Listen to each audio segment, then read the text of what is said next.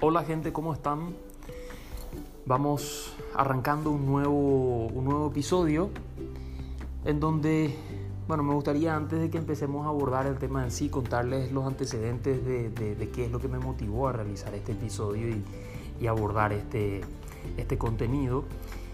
Y bueno, básicamente en, en la búsqueda de, encontrar canales para, para, difundir estos podcasts, estos episodios, que bueno, naturalmente busco eh, mecanismos, canales para que llegue a más personas, eh, decidí reactivar porque realmente ya la tenía, eh, pero nunca, nunca digamos era muy utilizado por mí la cuenta de LinkedIn.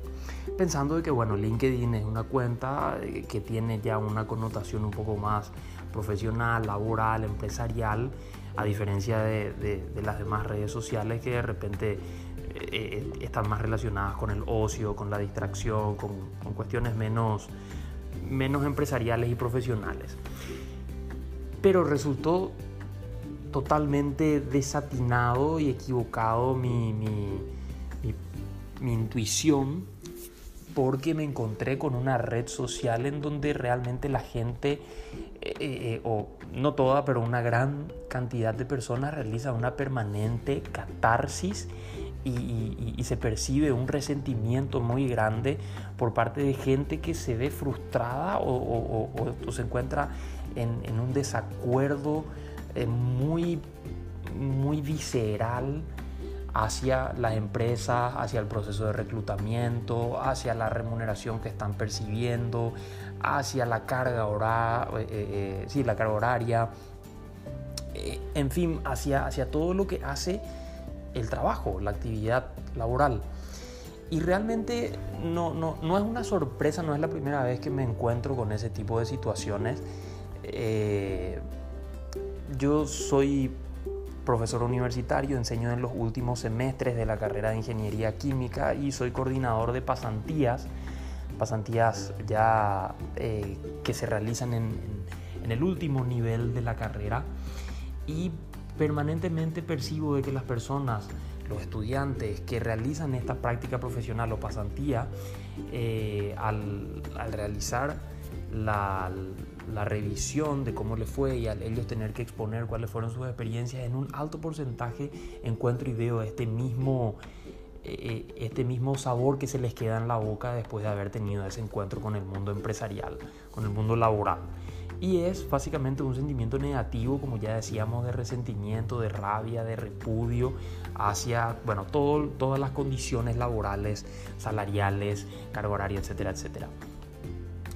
Entonces, bueno, no, no pensaba destinar este, este podcast para abordar este tema, pero, pero creo que que vale la pena. Mucho del contenido que estamos desarrollando va más enfocado hacia emprendedores, empresarios, dueños de negocio, pero creo que vale la pena para que haya una armonía, porque al fin y al cabo todos tenemos que convivir entre empleados y empleadores, empresarios y, personal y funcionarios, patronal y, empleados. Eh, en cierta forma nos toca convivir y la idea no, no, nunca es que haya una confrontación o que haya una supremacía por parte de un segmento hacia el otro ni nada por el estilo, sino que encontrar la forma en la que encajemos de la mejor manera posible en donde todos, desde el lugar que nos toca, obtengamos el mayor beneficio personal y también para la organización. Así que, habiendo dicho todo esto, abordamos el contenido y quiero arrancar con una frase, con una, inclusive se llegó a llamar campaña, eh, que, resume en gran medida a este sentimiento del que hablaba recién. Y bueno, esta campaña era muy difundida por las redes y para mi sorpresa me encontré con que LinkedIn había sido, era la red que principalmente apoyaba esta postura y es la de, el eslogan es no cobro por lo que hago, cobro por lo que sé. Eh, yo entiendo, como les decía, yo vengo de una formación con una altísima carga en conocimientos técnicos eh, y por ende, bueno, siento o conozco ese sentimiento de cuando uno se tiene que enfrentar al mercado laboral, uno se siente inflado porque uno tiene tiene un montón de conocimiento, tiene un bagaje de conocimiento técnico enorme, pero eh, realmente no encuentro una forma más, una forma más políticamente correcta para decir esto, pero al mercado y a las empresas les vale cantidades astronómicas de vergas lo que nosotros podamos saber. Les juro por Dios que no encuentro una forma más amable y políticamente correcta para decir esto, pero es la verdad. No le importa al mercado lo que nosotros sepamos.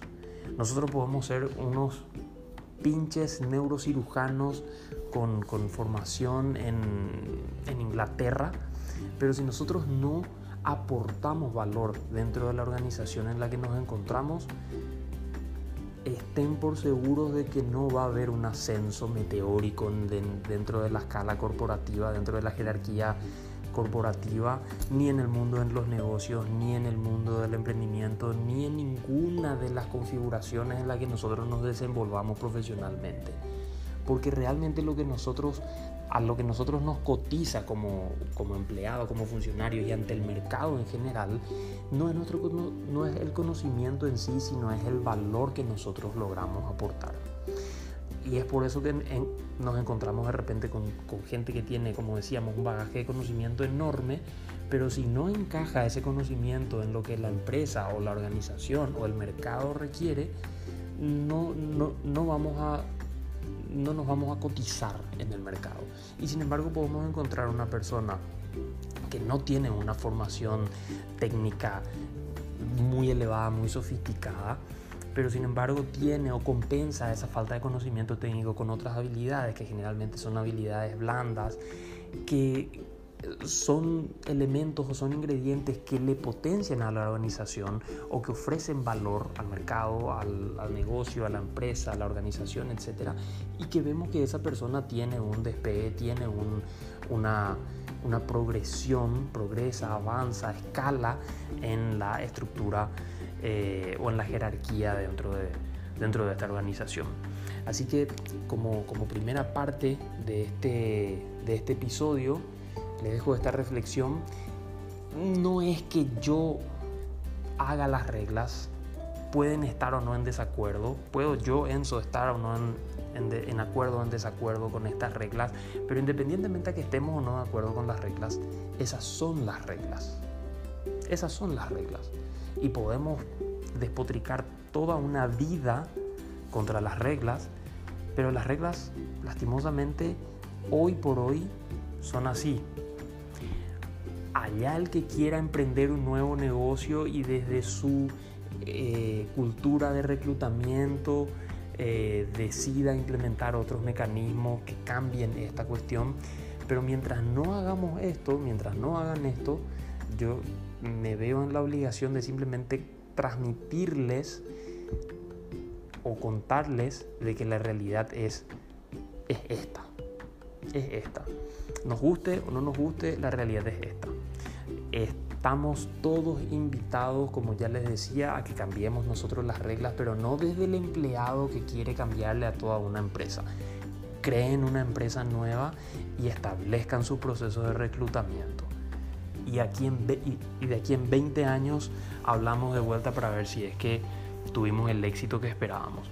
Mientras tanto, estas son las reglas. Y hay hay antecedentes y hay indicios y hay señales de que en cierta forma se fue evolucionando muchísimo, pero muchísimo el, trato y, y, la apreciación que tienen las empresas hacia, hacia las personas que trabajan en ellas, hacia los colaboradores, eh, funcionarios, empleados, como querramos llamarlo.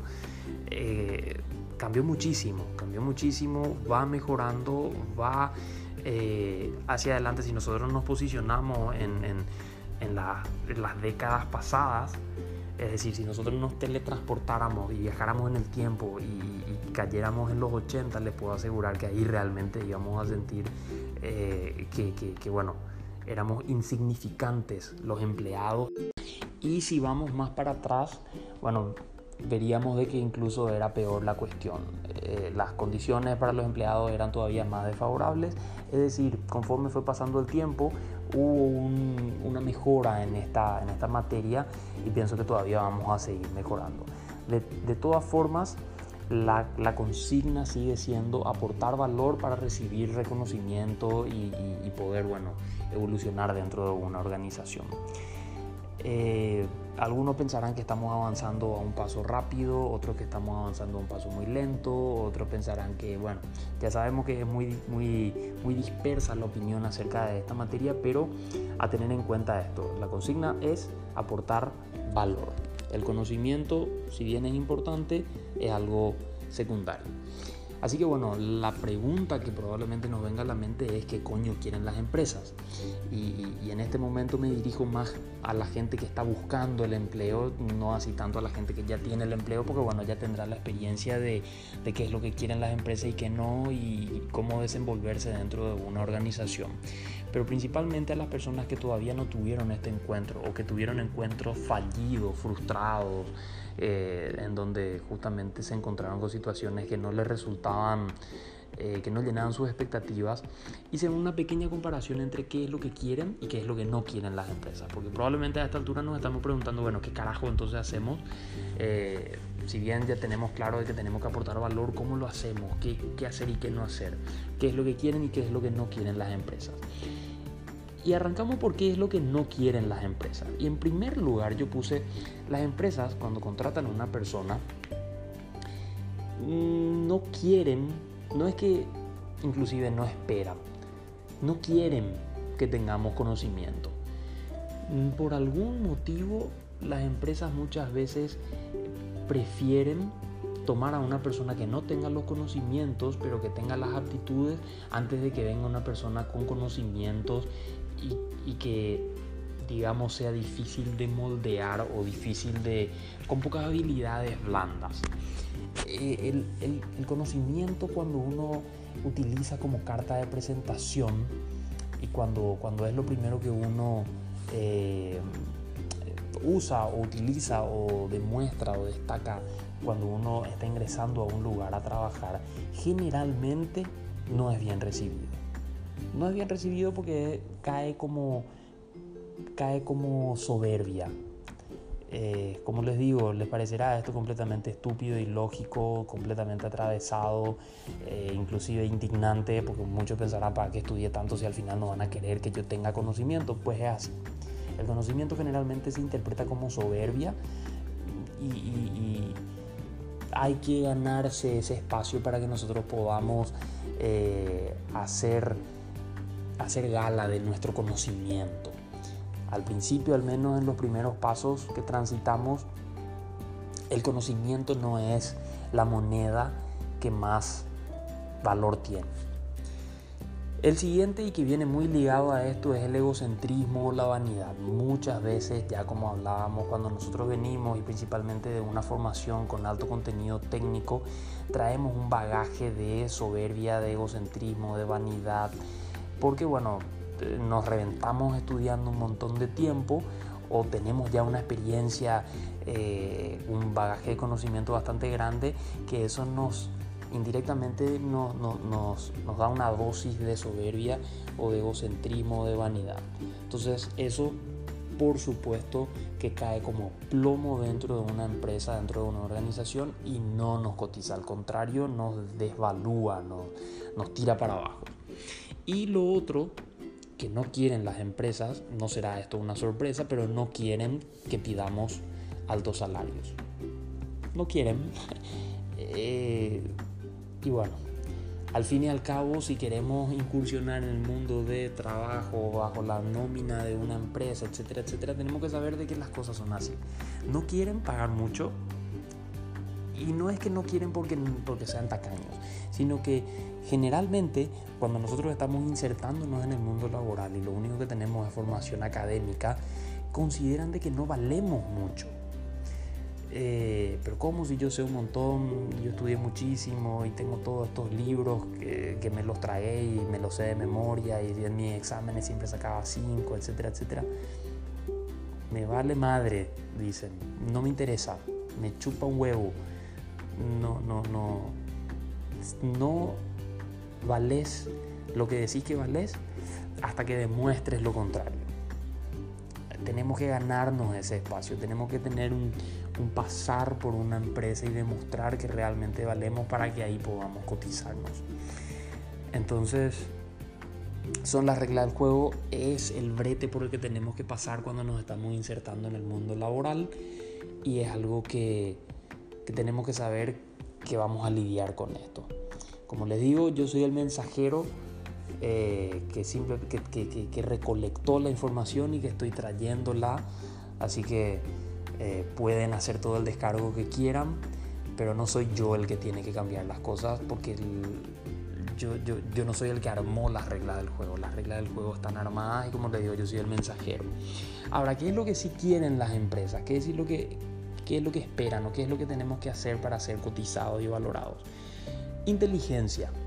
Inteligencia, fijémonos que recién decíamos conocimiento, no quieren, pero sí quieren inteligencia las empresas. Y, hay una sutil diferencia entre, en, entre estas dos cuestiones es, como decíamos, las empresas no quieren que nosotros sepamos ya las cosas, que tengamos el conocimiento, pero sí quieren que seamos inteligentes y que rápidamente le agarremos la mano a las cosas y, eh, eh, bueno, aprendamos y tomemos la posta con, con, las actividades que se tienen que hacer. En guaraní sería eh, la, la, riqueza del guaraní permite expresar la diferencia entre estas dos cuestiones y el conocimiento vendría a interpretarse como el ñembo el que cree que se las sabe todas. Así se interpreta, así se siente cuando una persona hace gala de su conocimiento al recién ingresar a un lugar de trabajo.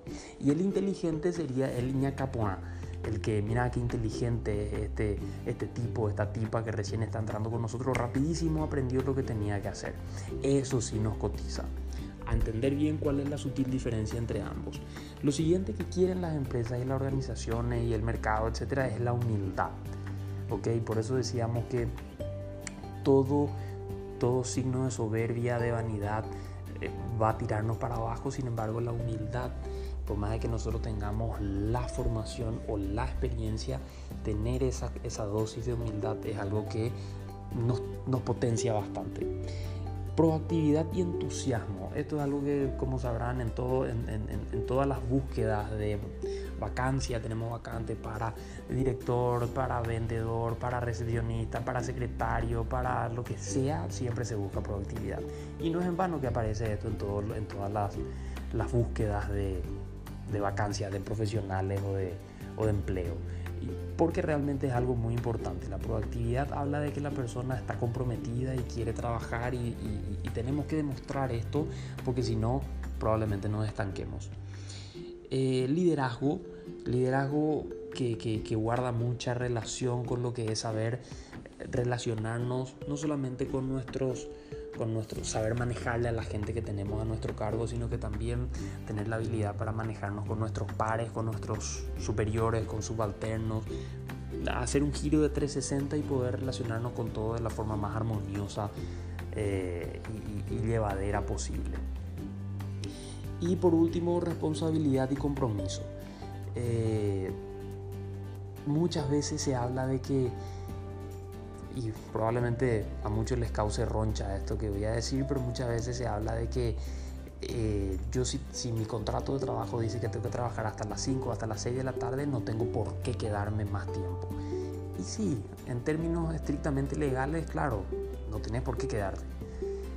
Pero la realidad es otra y la realidad es que al menos cuando las papas queman, el, la persona que se queda a trabajar más de hora, no quiero, quiero que se entienda bien, que no, no como una suerte de costumbre o no para explotarle a la persona o no para abusar de esta persona, pero eso puede llegar a representar una señal de que nosotros estamos comprometidos con el trabajo y eso automáticamente nos catapulta para arriba.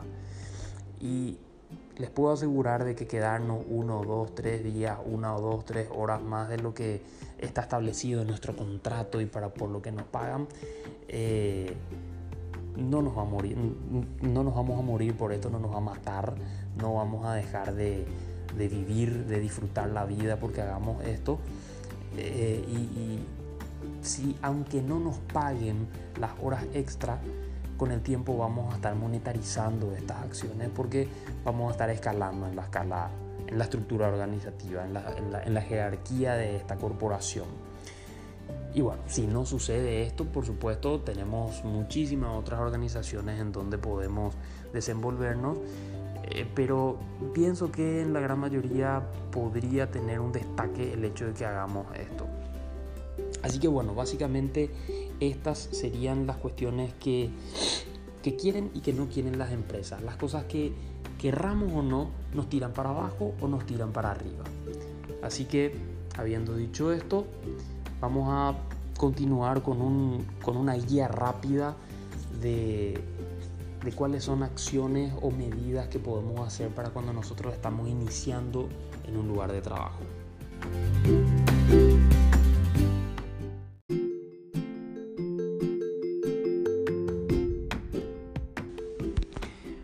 Muy bien, y para esto entonces desarrollamos una lista de 10 cosas concretas que tenemos que evitar cuando estamos ingresando a un nuevo trabajo.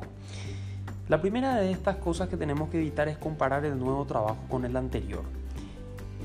O si es que nosotros estamos viniendo de la facultad y estamos insertándonos en el campo laboral, comparar lo que en teoría deberíamos estar haciendo según lo que aprendimos en la facultad versus lo que estamos viendo que se realiza en el lugar de trabajo, va a caer mal.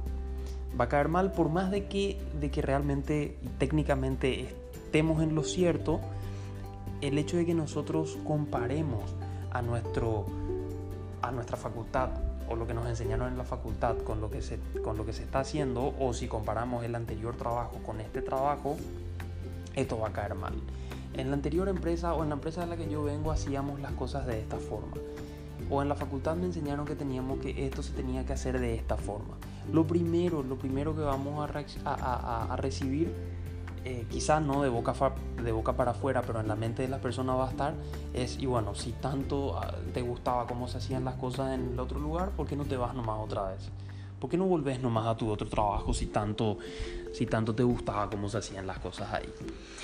Lastimosamente esa es la actitud que de repente tiene la gente Puede que resulte hostil, puede que resulte erróneo, equivocado, pero esa es la reacción al fin y al cabo que vamos a recibir. Por lo tanto, a evitar esta comparación. Lo segundo, criticar a la gente del nuevo trabajo o la manera en que se hacen las cosas.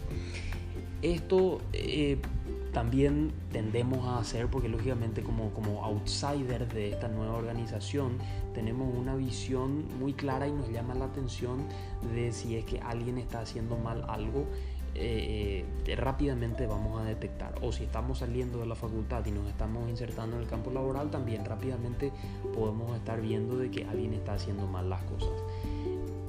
Eh, y tener una actitud de, de, de, señalar o de apuntar o de mencionar se va a interpretar como una suerte de crítica o como una suerte de ataque o por más de que nuestra mente esté de que estamos haciendo una crítica constructiva y de que estamos en lo cierto y de que si es que hacemos las cosas como yo les digo y no como ustedes las están haciendo, que está mal, eh, vamos a mejorar, vamos a ganar más, vamos a tener mejores resultados, lo mismo. Lastimosamente, eh, todo se va a interpretar, todo lo que digamos puede ser utilizado en nuestra contra.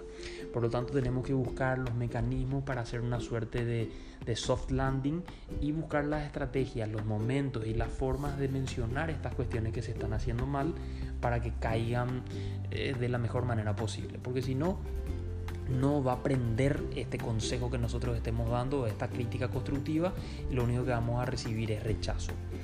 Lo tercero, dar consejos no solicitados. Eh, guarda mucha relación con lo que mencionábamos anteriormente y la respuesta natural de las personas, casi como un reflejo instantáneo, va a ser nadie te preguntó. Eh, quizás no lo hagan de boca para afuera, pero en la mente de las personas va a estar casi de forma eh, inmediata la respuesta nadie te preguntó. Por ende, a ser muy prudentes con los consejos que demos. Cuarto, ventilar tus competencias o tus logros.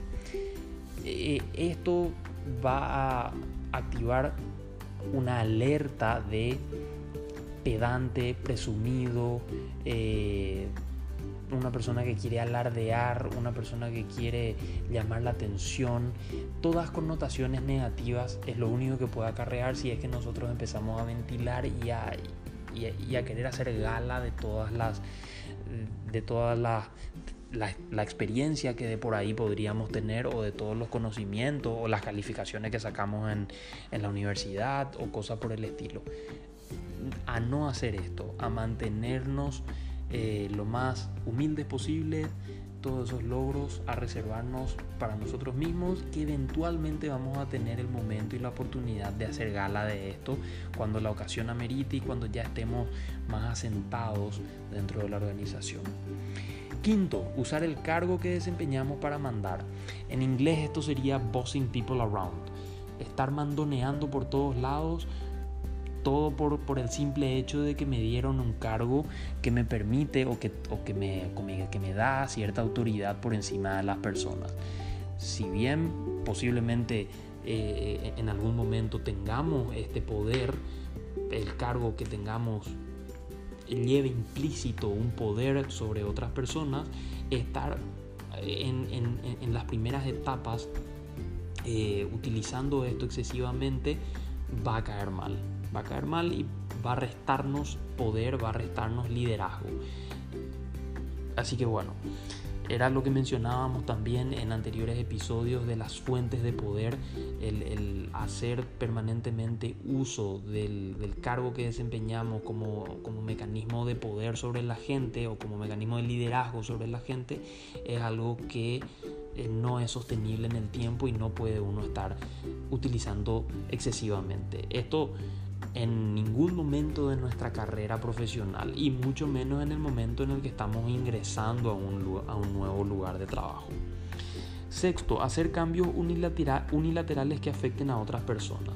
Hay que tener mucho cuidado porque muchas veces cuando, cuando estamos tomando la posta en un nuevo trabajo, eh, queremos hacer grandes cambios, queremos, eh, queremos mejorar con buenas intenciones, queremos hacer cambios, pero eh, en ese proceso podemos estar aplicando medidas que de una u otra forma estén afectando a otras, a otras áreas, a ciertas personas. Eh, supongamos que estamos ingresando a un nuevo lugar de trabajo y eh, decidimos que, o decido yo que estoy ingresando a este nuevo lugar de trabajo, cambiar el horario de trabajo porque vemos que de esta manera, eh, si extendemos la jornada eh, entre lunes a viernes, si extendemos la jornada una hora más, evitaríamos trabajar los días sábados. Supongamos un ejemplo como este. Y, con esto, bueno, eh, mi equipo va a tener los sábados libres y vamos a extender la jornada, entre lunes a viernes eh, con lo que también vamos a ganar cierta productividad porque no va a ser tan entrecortada la, la, la, producción o el desarrollo de las actividades. Nosotros podemos tener la mejor intención y todos los argumentos para implementar esto, pero quizás no estamos teniendo en cuenta que eh, hay gente que si es que extendemos una hora la jornada de trabajo entre lunes a viernes, eh, no van a encontrar un colectivo, el bus para poder ir hasta su casa o no van a poder llegar a las clases de la universidad que empiezan eh, media hora después del horario de salida del trabajo. Entonces tenemos que tener mucho cuidado cuando estamos haciendo cambios que no estemos afectando de manera negativa a cierto grupo de personas porque este grupo de personas va a tener una actitud negativa hacia nosotros y esto va a proliferar dentro de la organización, va a ser como un foco infeccioso y eso no queremos. Entonces a tener mucho cuidado cuando vamos haciendo cambios y que sean eh, consensuados antes de tomar alguna medida que pueda ser parcial o, que pueda favorecer a, solamente un, un sector de la empresa. Ejecutar el plan estándar el plan estándar podría ser o se entiende como algo que me resultó en mi otro lugar de trabajo que yo pretendo hacer un copy-paste, un control-C, control-V, pretendiendo de que me va a resultar de la misma manera que me resultó en la empresa A, me va a resultar ahora que estoy en la empresa B. Eh, hay que entender de que las empresas son como son como personas que tienen su propia personalidad, tienen su propia cultura, tienen su propia historia, tienen sus traumas, tienen sus fracasos, tienen sus logros, tienen una historia y por ende no precisamente lo que funcionó en la empresa A va a funcionar en la empresa B. Puede que en la empresa A haya funcionado muy bien, eh, que exista una suerte de pago de bono por rendimiento. Eh, o, que hayamos implementado unas medidas de eh, bonificación para las personas que cumplen al 100% el horario de llegada y son 100% puntuales. Esto puede que haya resultado muy bien en la empresa A porque el problema que había en la empresa A era de puntualidad. Sin embargo, si nosotros pretendemos venir en la empresa B, que nunca, nunca tuvo y no tiene problemas en cuanto a puntualidad, pretender implementar de, de una esa medida, porque en la empresa A me había resultado, va, va a quedar como que, what the fuck, ¿por qué este tipo viene y quiere poner este tipo de bonos, este tipo de remuneraciones? Cuando acá ese no es el problema, de repente podríamos estar mirando otras cuestiones que guardan relación con la salud y seguridad ocupacional, que ese sí es el problema acá. Porque este tipo viene y quiere, quiere implementar esto siendo que el problema acá está en otro lugar. O cosas similares, es decir, tenemos nosotros que compenetrarnos con la situación en la que se encuentra la empresa para poder ejecutar un plan de mejora y no pretender de, de hacer, como decíamos, un copy-paste. Expresar dualidad acerca de haber tomado la decisión de aceptar el trabajo. Esto me tocó en carne propia en el sentido de que tuve gente a la que había contratado y permanentemente manifestaba de que antes de tomar este trabajo estaba ya en un proceso de negociación con otra empresa y que esa otra empresa le iba a dar tales o cuales beneficios y como que se arrepiente o como que de repente duda o como que de repente hubiera preferido estar en la otra empresa y como que si si estamos teniendo este tipo de, pensamientos, de dualidad, de arrepentimiento o, de, o de reflexión, que sea algo para nosotros mismos. No lo ventilemos, no lo saquemos y mucho menos dentro de la propia empresa porque va a caer como plomo. Eh, la primera respuesta que vamos a tener por parte de nuestros pares o por parte de nuestros subalternos y ni qué decir por parte de nuestros superiores es y bueno, nadie te obligó a que, a que tomes este trabajo. O sea, vos fuiste libre de decidir dónde ibas a trabajar, te hubieses ido a la otra empresa. Si tanto estás dudando en que, o si tanto te estás arrepintiendo de haber tomado este trabajo en vez del otro, te hubieras quedado con el otro. Mira que nadie te detiene, acá las puertas están abiertas. El que quiere irse, que se vaya. Pero decidite. Quizás tampoco te lo digan de esta forma, pero en la mente de, de, de las, de, de la empresa eh, muy probablemente va a aflorar este sentimiento. Así que ante este sentimiento de dualidad, a, reservarnos para nosotros mismos. El noveno, tratar de renegociar la oferta de trabajo. Eh, esto también muchas veces sucede y esto sí o sí va a suceder, de que nos contratan para que realicemos una tarea X y al final nos piden que terminemos haciendo la tarea X más la tarea I. Eh, bueno, por supuesto, si es algo completamente descabellado lo que nos están pidiendo versus lo que nos dijeron que íbamos a hacer, eh, entonces sí, por supuesto, decir, no, bueno, para esto no me contrataron, para esto no me contrataron y veamos cómo, o páguenme más porque yo para esto no vine. O sea, si te contrataron para ser el director de ventas y también quiere que seas el portero de la empresa, bueno, le decís, ¿sabes qué? No, yo para esto no vine, eh, eh, replanteemos mi contrato o eh, cámbienme la remuneración que estoy percibiendo porque yo para esto no me enliste. Pero es muy probable que suceda que si te contratan para director comercial, también te, pide, te, te, te, van a pedir o te va a tocar hacer alguna otra tarea que de repente no era la que estrictamente se había negociado y hablado. Va a suceder eso.